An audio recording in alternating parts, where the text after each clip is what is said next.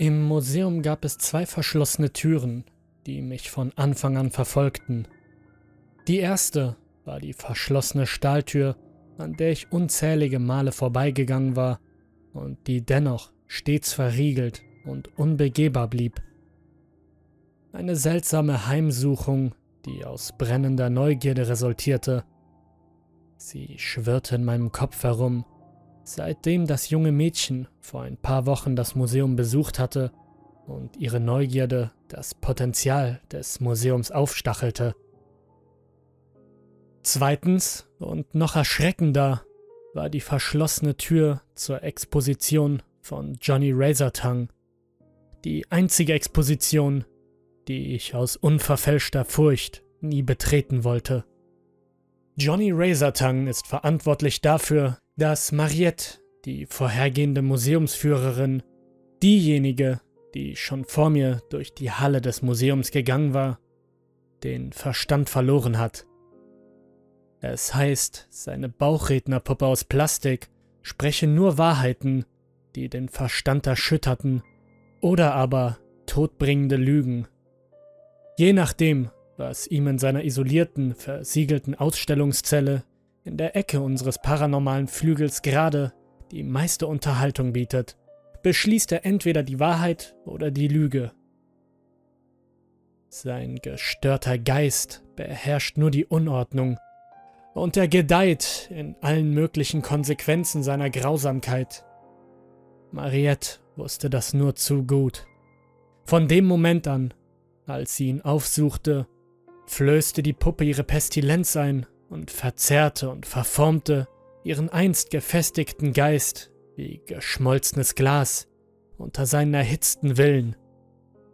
Und so verbog sich Mariettes vom Unglück verfolgte Psyche Sie krümmte und verbog sich, bis nichts mehr von Mariette übrig war, bis von der alten Reiseführerin nur noch ihre puppenhafte Hülle übrig blieb, nachdem sie Johnnys messerscharfer Zunge erlegen war. Sie glaubte nämlich all seine Lügen und injizierte sich Plastik, um eine Bauchrednerpuppe zu werden, genau wie er. Nachdem sie beschlossen hatte, dem Museum und Johnny zu gefallen, blieb nichts als ihre gequälte Seele in ihrem plastifizierten und reanimierten Körper. An dem Tag, an dem ich beschloss, das Museum zu verlassen, schneite es in Massen. Meine Hand umklammerte sich an die kalte, mit weißen Eisklümpchen überzogene Fensterscheibe, und die Wärme entwich mir leicht wie der Rauch einer Zigarette aus der Hand.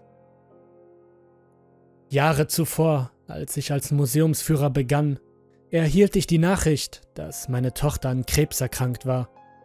Ein Brief. Das war alles, was ich von der onkologischen Abteilung erhielt. Das Krankenhaus teilte mir mit, dass meine Tochter verstorben war.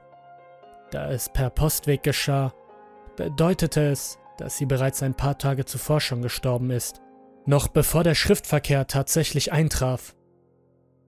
Diese Tatsache erschütterte mich. Ich beschloss, dass ich lieber mit der Last des Wahnsinns leben würde, als in dieser grausamen Welt mit der Last eines gestorbenen Kindes fortzufahren.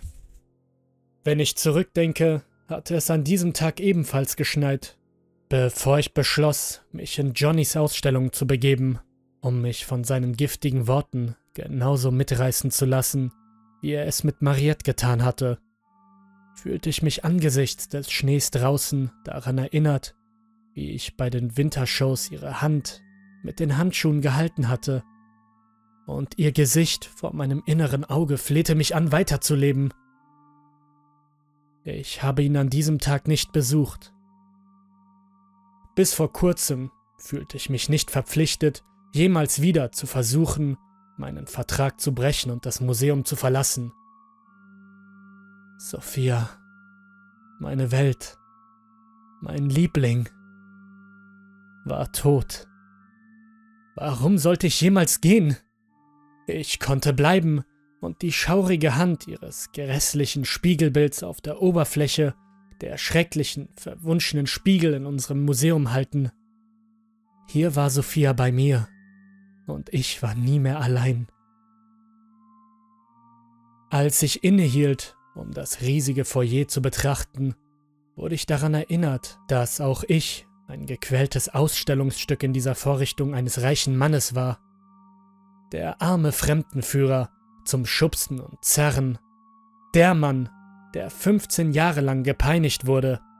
Seht euch seine hohlen Augen an, dachten die wohlhabenden Besucher wahrscheinlich. Seht nur, wie er innerlich abgestumpft aussieht, wie tot. Keine weiteren Misserfolge.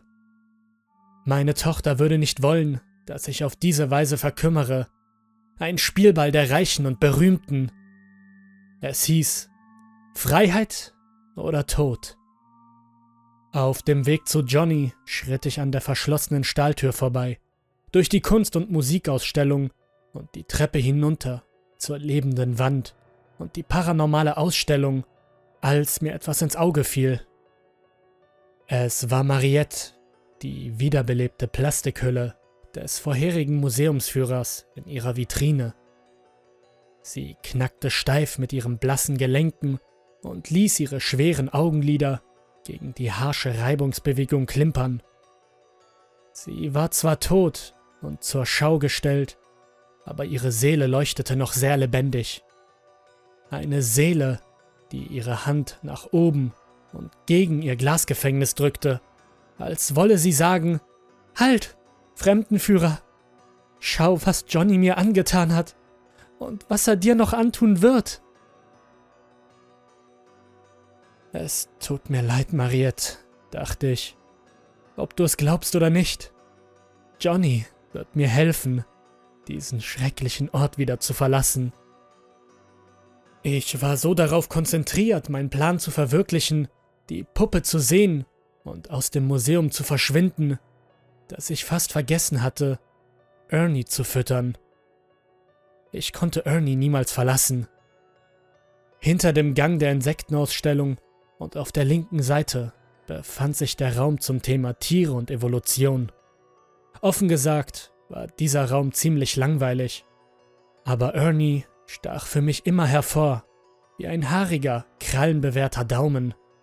Zügig schritt ich durch die Marmorhallen und kletterte auf den Balkon, der sich über den offenen Ausstellungsraum erstreckte.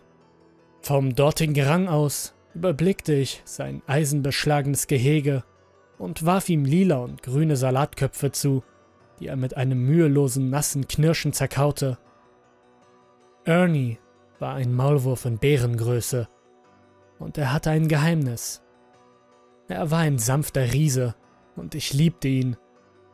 Es war so unglaublich schwer, eine freundliche Seele an diesem abscheulichen Ort anzutreffen, und so behielt ich sein Geheimnis für mich. Ich fand das Loch, durch das er sich in den Garten des Museums gegraben hatte, und überließ es ihm. Er konnte seine Freiheit haben, wenn ich das nicht konnte.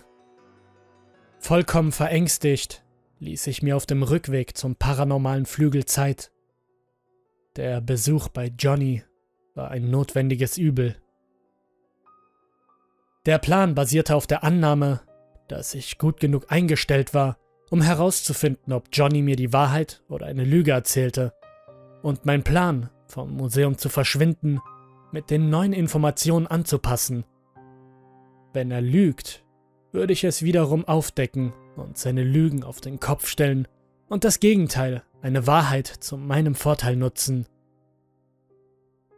15 Jahre Erfahrung als Reiseführer lagen hinter mir, etwas, das Mariette nie hatte als seine Worte sie zu Fall brachten. Die Eingewöhnung an die Schrecken des Museums hatte meinen Verstand zu einer stählernen Festung gemacht. Ich hoffte nur, dass Johnny meinen Verstand nicht so leicht zum Schmelzen bringen konnte, wie er es mit Mariette getan hatte. Mein Generalschlüssel traf auf das rustikale, unberührte Schloss und ließ sich mit einem Klicken drehen. Mit einem langsamen, widerstrebenden Ruck öffnete ich die Tür zur Kammer der Bauchrednerpuppe zum ersten und hoffentlich letzten Mal. Es war töricht von mir anzunehmen, dass das Licht nach 15 Jahren immer noch leuchtete. Als ich mich umdrehte, um die Taschenlampe von meiner Hüfte zu nehmen, fiel mein Blick auf Mariette, die einige Meter hinter mir in ihrer Auslage stand und sich angewidert von dem Raum abwandte, der vor Jahren ihr zum Verhängnis geworden war. Ich schluckte hart und schlug meine Taschenlampe energisch gegen meine Handfläche. Johnny saß auf einem schwarzen Hocker in der Mitte des kleinen Raumes. Das Licht meiner Taschenlampe beleuchtete seine blasse Haut, die im Kontrast zu seinem babygroßen Smoking stand. Von seinen Lippenwinkel abwärts bis zu seinem Kinn verliefen dicke rote Linien, die sein Plastikgesicht zu einem Mund formten.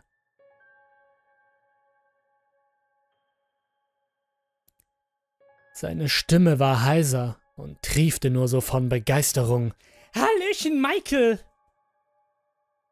Seine Worte hatten mich bereits gebrochen. Ich hatte diesen Namen seit Jahren nicht mehr gehört. Ein Jahrzehnt sogar. Ich hatte Glück, dass ich mich überhaupt noch an ihn erinnern konnte. Nach einer Weile wurde mein Name einfach zu Reiseführer. Aber wie, wie konnte er... Mein Kumpel, mein Freund. Seine Augen wanderten wie rollende Murmeln in seinen Augenhöhlen hin und her, während er sprach. Wie geht's dir, Mikey? Weder sein gekämmtes Haar noch sein Anzug waren verstaubt, so wie man es von einem lebhaften Grauen aus Plastik erwarten würde, das in seinem Zimmer umherwanderte, um Ordnung zu halten. Sein Mund lächelte immer zu, während er sich zu einer Seite lehnte. Und wie geht es meinem Mädchen?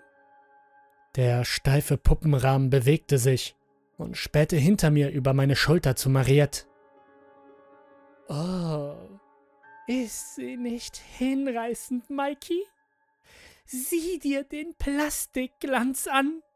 Dieses Ding war wirklich widerwärtig, dachte ich. Und Johnny drehte seinen steifen Kopf zu mir und grinste im hellen Taschenlampenlicht. wie geht es deinem Mädchen? Mausetot in einem Loch, Mikey? Mein Magen sackte zusammen. Ich hätte ihn sofort den winzigen, ekelhaften Kopf abgerissen, wenn ich ihn nicht noch gebraucht hätte. Die Puppe lachte mit einem bedrohlichen Wimmern. Sophia, verrottet sie im Dreck? Meine Faust ballte sich und der Scheinwerfer meiner Taschenlampe bebte über ihm, wie das Licht eines schwingenden Kronleuchters. Wahrscheinlich krabbeln ihr die Maden aus den Wangen. Nicht wahr, Mikey? Stopp! platzte es plötzlich aus mir heraus. Mein Echo hallte noch eine Weile in den Hallen des Museums. Eine Weile saß er still auf dem Hocker, die Beine frei in der Luft, wie ein Kind, das auf der Kante eines Stegs sitzt. Er starrte mich mit entsetzten, glasigen Augen und einem teuflischen Lächeln an, das niemals nachließ. Ich verlasse das Museum um 6 Uhr für immer. Ich schluckte und beobachtete alle seine Bewegungen, um herauszufinden, ob er mir mit der Wahrheit oder mit einer Lüge antworten würde, die aus seinem Plastikmund stammen sollte. Was hältst du davon, Johnny? Sein Kopf drehte sich plötzlich mehrmals, während er sprach. Ui, ui, mein Freund. Da muss ich mir viele Gedanken machen. Ja, ja, ja. Eine Zeit lang beobachtete ich, wie seine Puppenaugen sich drehten und dann nur noch weiß wurden. Er dachte nach sozusagen. Draußen wirst du keine Freiheit finden, Mikey. Sein Mund öffnete sich mechanisch und schloss sich wieder, als er sprach. Aber du wirst Freiheit finden.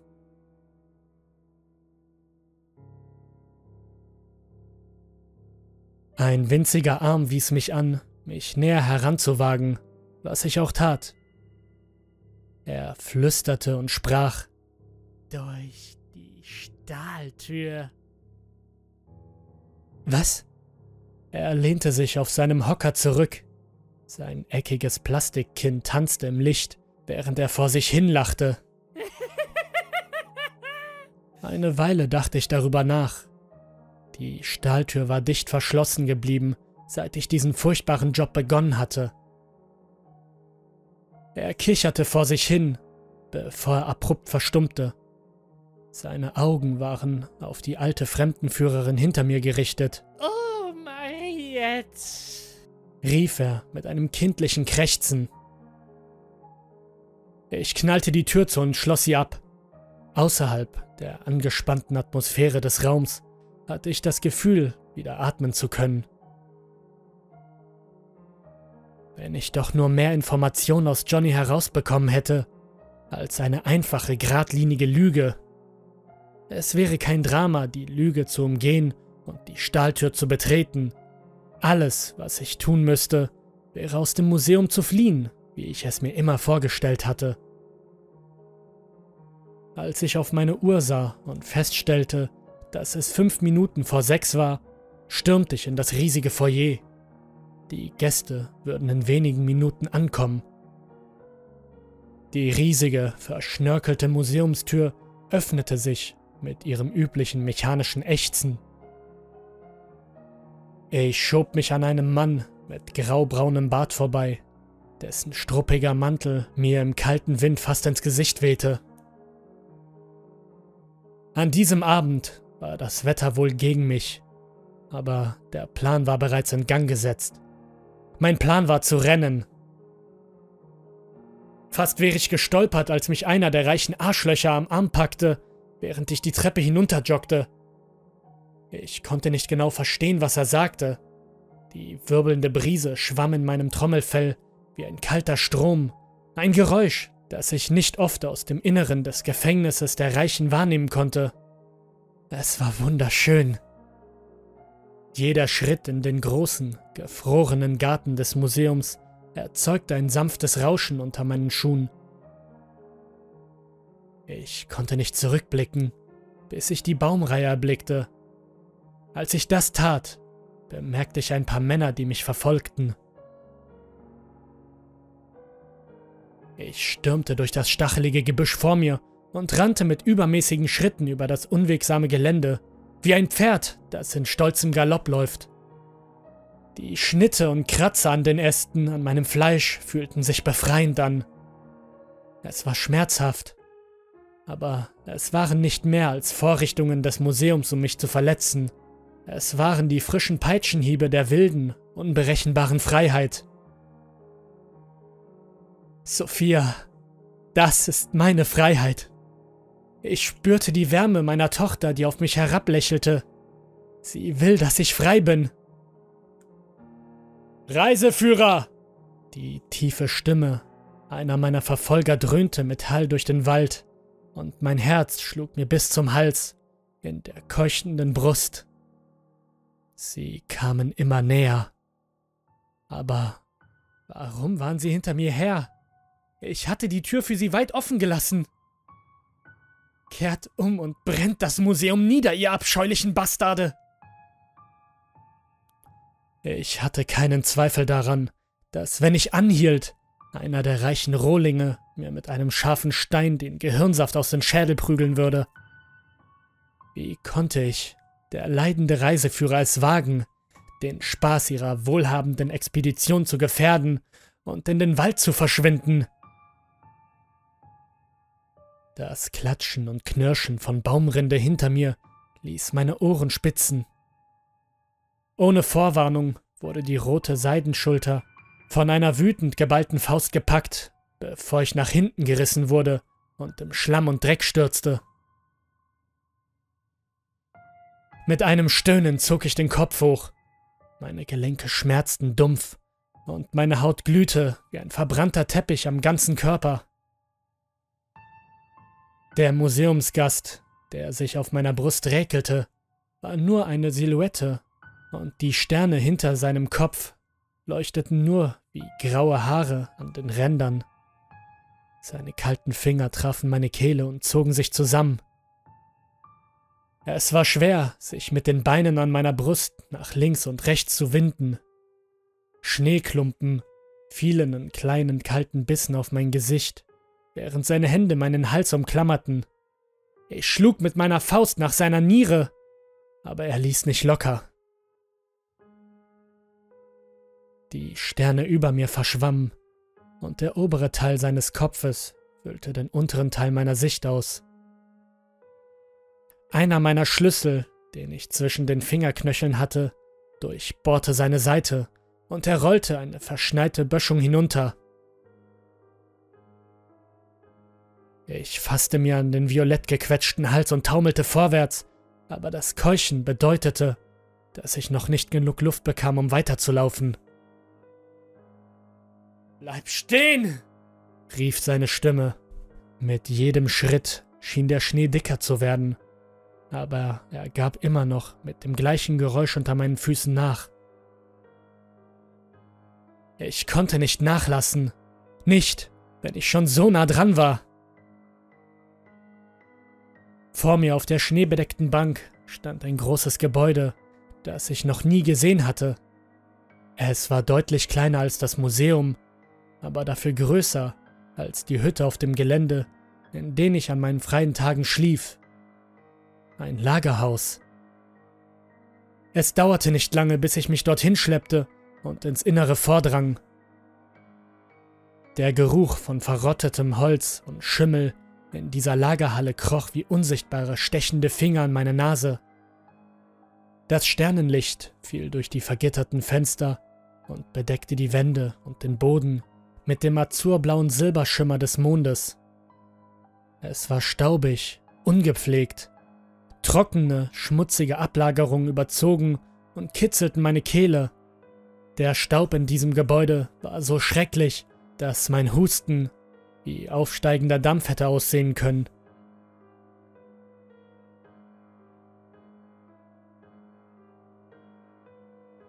An den Wänden und in den Regalen hingen Schattenrisse in allen Formen und Größen. Die meisten waren mit Papierklappen versehen. Es war ein Zufluchtsort für Ausstellungsstücke im Ruhestand. Das oder die Hölle. Ein dumpfer Schlag ertönte hinter mir als jemand an der Tür schob und zog und versuchte, mir hineinzufolgen. Bei jedem Rütteln der knallenden Tür fielen und bröckelten Holzflocken von der Decke herab. Das schäbige Haus konnte den wohlhabenden Rohling draußen unmöglich lange festhalten.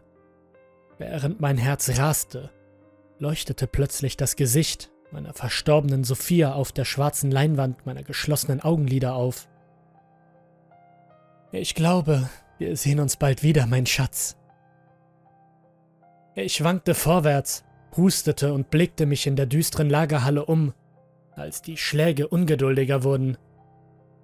Ich brauchte etwas, das mich von hier wegbrachte. Irgendwas. Wo willst du denn hin? Die gedämpfte Stimme eines Mannes dröhnte unter der Tür hervor. Es war derselbe Mann, der mich Minuten zuvor an der Kehle gepackt hatte. Sein Ton war verkrampft und genervt. Ich stellte mir vor, wie sein Gesicht errötet und die Stränge seines Halses wie dicke Wurzeln aus dem Boden ragten. Meine kalten Finger wickelten sich um eines der Bretter, die ein Fenster abdichtete. Mit Brettern verschlossen. Ich hatte nur die Wahl zwischen Flucht und Kampf. Ein Aufprall. Die Tür stieß gegen etwas, doch nicht mehr lange. Einer der Lichtstrahlen, die in den schmuddeligen Raum fielen, funkelte auf etwas, das ein paar Meter entfernt war und aus Glas bestand. Bei jedem Schritt, den ich näher kam, spuckten die Dielen ein schäbiges Krächzen aus. Als ich dicht genug dran war, um zu erkennen, was das Ding war, machte sich ein kaltes Gefühl in meinem Magen breit. Das etwas, dem ich mich im schummrigen Sternenlicht näherte, sah animatronisch und schaurig aus. Klumpen seines braunen Kunst- und Fransenfells waren zu klebrigen Kugeln aus schwarzem Fett verklumpt. Seine gläsernen Tennisballaugen erhielten winzige, erschreckend schwarze, stecknadelkopfgroße Pupillen. Es war ein menschengroßes Abbild eines alten, ausgestopften Affens, der Messingbecken in der Hand hielt. Die Füllung war in gelben, schwammigen Knollen aus der Mitte des Affen herausgelöst worden, so dass rostige Metallzahnräder in einer mechanischen Kiste zum Vorschein kamen. Ich versuchte keinen Augenkontakt herzustellen, weil ich befürchtete, dass es meinen Blick folgte. Ich musste mir schnell überlegen, wie ich mich verteidigen konnte, denn die Tür hörte nicht auf zu poltern. An einem pelzigen Ohr des mechanischen Wesens steckten ein paar verblasste und verstaubte Seiten mit Formularen. Mit einem mühsamen Keuchen pustete ich den Schmutz von den Papieren weg.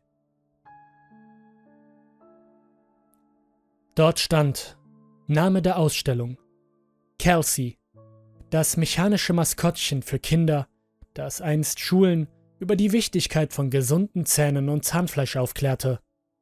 Ich hatte erst jetzt richtig bemerkt, aus den pelzigen Lippen des Affen ragten große, unheimlich menschlich geformte Zähne heraus. Ein animatronischer Affe, der deinen Kindern sagt, dass sie sich die Zähne putzen sollen. Ja, natürlich. Nicht mehr im Betrieb seit 1983. Grund dafür übermäßige Mordabsichten. Unterschrieben und genehmigt Mariette. Mariette und ich verbunden durch die Fäden der Zeit nach all den Jahren. Das musste ein besonders schrecklicher Fund gewesen sein, der es rechtfertigt, ihn zum Verrotten in ein Lagerhaus zu sperren. Ich konnte nicht glauben, dass ich etwas gefunden hatte, das die vorherige Museumsführerin zurückgelassen hatte. Dadurch fühlte ich mich weniger allein. Seit über einem Jahrzehnt hatte ich nicht mehr diesen Hauch von tiefsitzender und verfaulter Angst verspürt. Eine Zeit, in der ich nicht wusste, was in den verschnörkelten Ecken des Museums lauerte. Doch an diesem Abend befand ich mich wieder auf unbekanntem und beängstigendem Terrain. Warum wurde ich nicht über diesen Ort informiert? Ich hätte Johnny Razortang sofort aus dem Verkehr gezogen, und wenn auch nicht für mich, dann für die gequälte Seele von Mariette. Ohne Vorwarnung schaltete sich die ausgestopfte mechanische Abscheulichkeit ein. Es ließ mir das Blut in den Adern gefrieren, als ich die goldenen Glühbirnen an der Stelle flackern sah, an der vorher die leblosen Kugeln waren. Sein Kiefer knirschte wild, verzog sich und biss zu. Er war für eine Weile in einer Schleife gefangen und beobachtete die Welt mit Augen, die seit Jahrzehnten nicht mehr gesehen hatten, als er aus seinem Schlummer erwachte.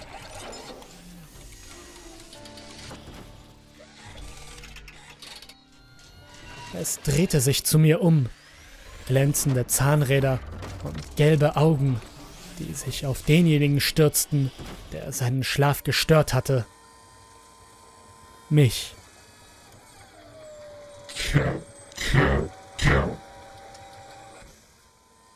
Der Lautsprecher versuchte, mit einer Kinderstimme zu singen, aber die rostige Elektronik konnte nur verzerrte Geräusche ausspucken. Als er endlich anfing zu singen und zu laufen, machte ich mich auf den Weg zur Tür. Kelsey, John, Kelsey, John, trinke Milch für die Knochen, Tee in deinen Bauch. Meine Hand berührte die Klinke der Tür. Als der Mann sie zuerst eintrat, kippte ich nach hinten und meine Ellenbogen krachten in eine morsche Bodendiele. Der Apparat hinter mir sang und sang und die Becken dröhnten und krachten. Knochen, knochenstarke Zähne zum Zubeißen. Kein Jammern, Jammern, Jammern. Putze deine Zähne bei Nacht. Die Hand des Eindringlings zielte sofort wieder auf meine Kehle, doch ich war schneller. Ich wandte mich rasch um. Er griff einen seiner Arme und zog sie hinter meinen Rücken, um sie zu blockieren. Mit einer Drehung richtete ich seine strampelnden Beine nach außen auf Kelsey das zimbelrasselnde animatronische Monstrum kam langsam näher, während sich seine Zahnräder in seiner offenen Brust drehten. Machten die Becken. Sie schlugen zu, bis die Zahnräder seine beiden Stiefel in ihren offenen Kern einklemmten und er versuchte, sie wegzutreten. Doch er war in meinen Armen gefangen. Und das ganz schön fest.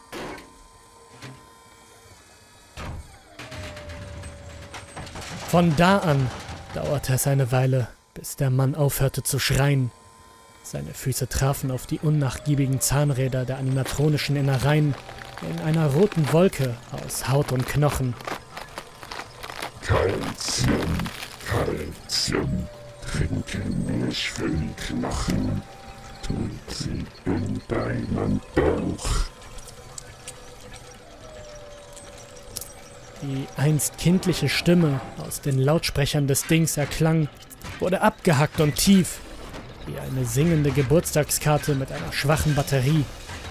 In diesem Moment konnte ich nur hoffen, dass meine Tochter nicht auf mich herabschaute und mir bei einem schaurigen Lächeln zusah, während mein reicher Verfolger in meinen Armen zappelte und schrie. Mach die Augen zu, wenn du das siehst, Schatz. Daddy wird bald frei sein. Der Mann schrie und schrie, und die Sprachfetzen des sterbenden Sprechers sangen und sangen. Kalzium, Kalzium. Die Metallzahnräder reichten ihn bis zu den Waden. Sein Knorpel knackte, seine Beinknochen verbogen sich und brachen mit einem markerschütternden Geräusch, als Kelsey seine Oberschenkelknochen wie dicke weiße Bleistifte durch die Zahnräder schnappte, als ob der Mann fleischiger Mulch wäre. Erst als er schließlich erschlaffte, ließ ich ihn los. Seine Schreie waren nicht mehr zu hören. Alles, was in diesem staubigen Raum zu hören war, war das mechanische Drehen und Klappern der Zahnräder des belebten Monstrums an meiner Seite. Eine Zeit lang saß ich im Dunkeln, während es ihn ganz auffraß. Es war ein gutes Gefühl, sich endlich zu wehren. Aber so gut sollte es sich nicht anfühlen. Der Klang seiner knirschenden Knochen, der Klang seiner Stimme, die wie eine nasse Flamme erlosch. Ich war nicht länger derjenige, der gequält und gepeinigt werden sollte. Ich würde frei sein. Aber wie ein altes Sprichwort sagt, Unwissenheit ist ein Segen. Ich wünschte, ich hätte nicht auf den verstümmelten Mann herabgesehen. Ich wünschte, ich hätte nicht gesehen, dass er weder ein wohlhabender Mann noch ein Gast war. Als ich ihn im schummrigen Mondlicht das auf seine Latzhose und die glitzernden Schlüssel schien genauer betrachtete, wurde mir auf erschreckende Weise klar, dass es sich um den Sicherheitsdienst des Museums handelte. Ich habe einen Mann getötet, der nur seinen Job machen wollte. Nein, nein, das habe ich nicht, das habe ich nicht. Ich war es nicht, es, es war das Museum. Tief in mir drin wusste ich, dass ich dafür verantwortlich war und dass ich es vielleicht sogar genossen habe, zuzusehen, wie es passierte. Es war an der Zeit weiterzugehen. Ich bückte mich schnell und schnappte mir ein metallernes Feuerzeug und einen Ring mit vielen Schlüsseln, bevor ich das ausgestopfte Grauen allein zum Fressen zurückließ. Die meisten Schlüssel waren lang und identisch mit meinen, wie es aussah. Draußen vor dem Lagerhaus wehte Schnee. Ich musste meine eingepeitschten Augen zusammenkneifen, um zu sehen und mich vom Museumsgelände wegzuorientieren. Eine Zeit lang lief ich ziellos durch den rasenden Schnee, nicht um ein Ziel zu erreichen, sondern um so viel Abstand zwischen mir und dem Museum zu gewinnen, wie ich konnte.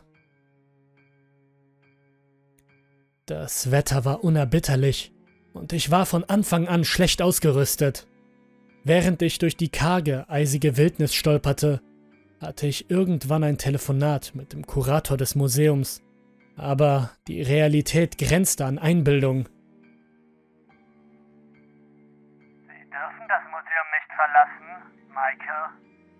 Die Stimme dröhnte aus dem Lautsprecher. Ihr beide seid miteinander verflochten. Mein Kiefer klapperte. Ich sah zu, wie der Dampf aus meinem Mund von meinen Lippen entwich. Dieses Geld, fuhr der Kurator fort. die Art von Geld, die Ihnen erlaubt, eine solche Sache zu regeln. Vertrag endet nicht einfach, wenn Sie unsere Grenzen verlassen, mein Junge. Das sollten Sie wissen. Er sprach in einem herablassenden Ton. Eine Weile hörte ich nur das Klirren des Feuerzeugs und den Kurator, der am Telefon an einer Zigarre saugte. Ab und zu blies der Wind eine starke Böe und riss mir den Mantel weg. An der Zeit, dass Sie abtreten, mein Junge. Sehen Sie, wir haben sogar schon einen neuen Führer, der Sie ersetzen soll. Es ist vorbei. Ich werde frei sein. Meine Stimme war langsam und schwer zu verstehen, da ich mit den Zähnen klapperte. Der Kurator spottete. Nein, Maike, das werden Sie bedanken, dass Sie diejenigen, die ganz oben auf dem finanziellen Berg einsam sind, den Reichen und Berühmten, die unter ständiger Beobachtung stehen, denjenigen, die in einem Museum ausgestellt werden, die Möglichkeit geben, tatsächlich irgendwo und irgendjemand zu sein,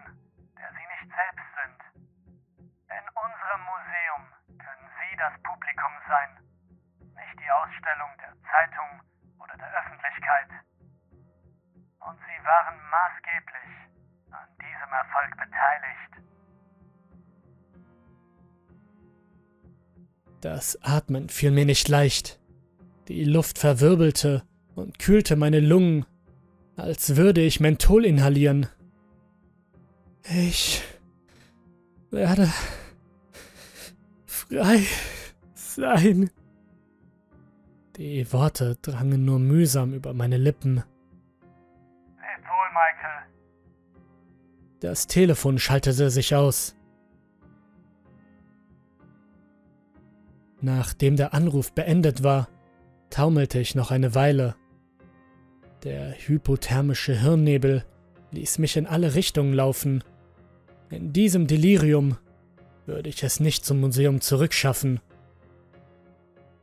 Wollte ich jedoch zurückkehren? Nein, natürlich nicht. Es war kalt. Und ich war müde.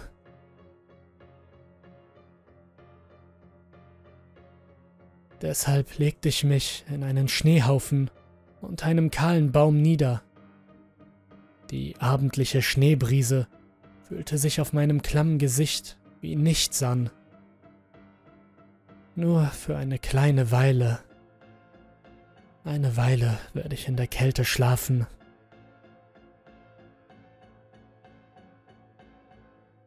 Ich neigte meinen Kopf zurück, ließ meine Augenlider zufallen und die Sterne über mir sangen mir ein letztes Schlaflied. Eine Zeit lang glichen die Konstellationen dem Gesicht meiner Tochter, und ich lächelte. Wenn ich eine Handvoll Schnee gut festhielt, fühlt es sich nicht so an, als würde ich alleine sterben. Es fühlt sich an, als würde jemand meine Hand halten, und die Angst begann mit dem Wind zu verwehen.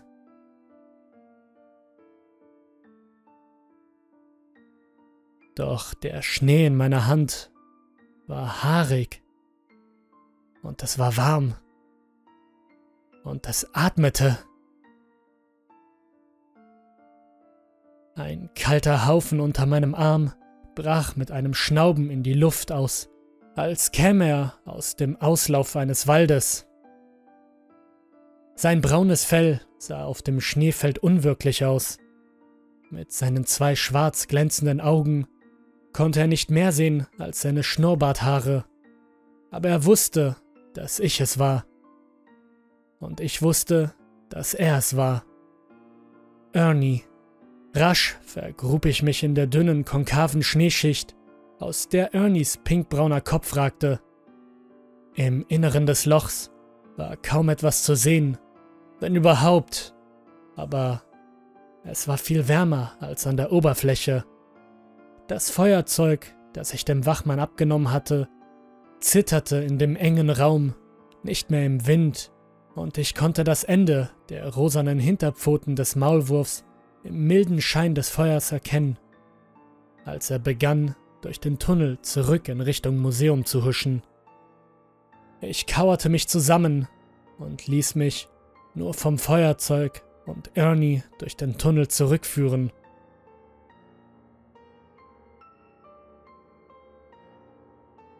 Das Feuerzeug war nicht das einzige, was ich an der Leiche des Mannes gefunden hatte. An dem Schlüsselbund, den ich an mich genommen hatte, befand sich ein merkwürdiger, langer, gewundener Schlüssel, den ich noch nie gesehen hatte. Einen, den ich nie besessen hatte. Ein Schlüssel für die Stahltür.